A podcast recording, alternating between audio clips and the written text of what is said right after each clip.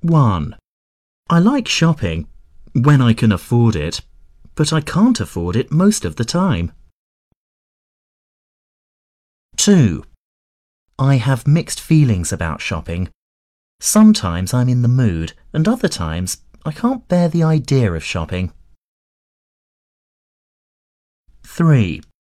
I prefer shopping on the internet, where I can look at everything and have everything delivered to my house. 4. Today we're going to talk about four of the best money making ideas in history. 5. The internet search engine Google has turned its founders from students to multi billionaires.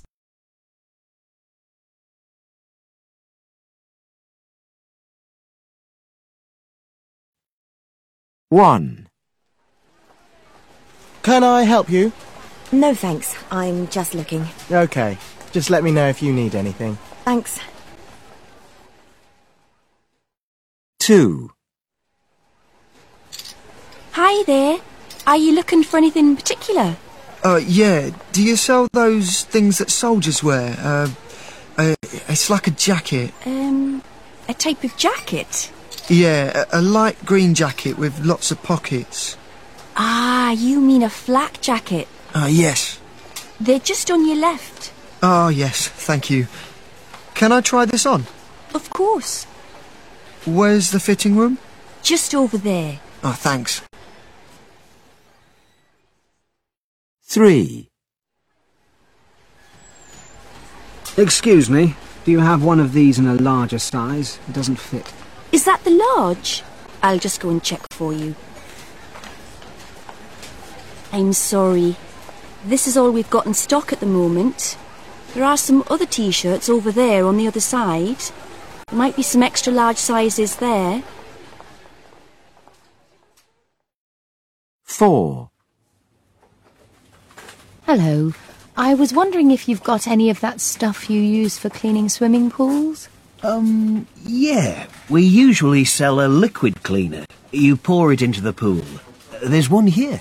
Can I have a look? Yep. How much is it? Uh, this one's £28.99 for a litre bottle. Five. Hi, are you paying by cash or credit card? Credit card. Can you enter your PIN, please? Thanks. Here's your card. Thanks. Thank you. Who's next, please? Do you take MasterCard? Yes, that's fine. Um, can you just sign here, please?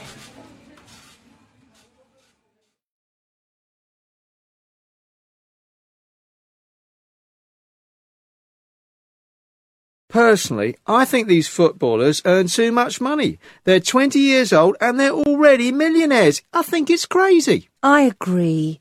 They earn enough money in one week to buy a house, a car, anything. Hmm. Now, if you look at, say, firefighters who risk their lives, Firefighters don't earn enough. they don't earn enough. What about doctors? Certainly in Britain they work very hard. They work too hard. One of my friends is a doctor, and he sometimes does 18 hour shifts. That's crazy. 18 hours without a break. Again, they're saving people's lives. Teachers, too. I think they should get much bigger salaries. They also work really long hours. Yeah, although they do get good holidays. Yeah, that's true. Actually, I think they get too many holidays. There's Christmas and half term and Easter and the summer. What is it in the summer? About six weeks? Yeah, but I think teachers need it because of all the stress.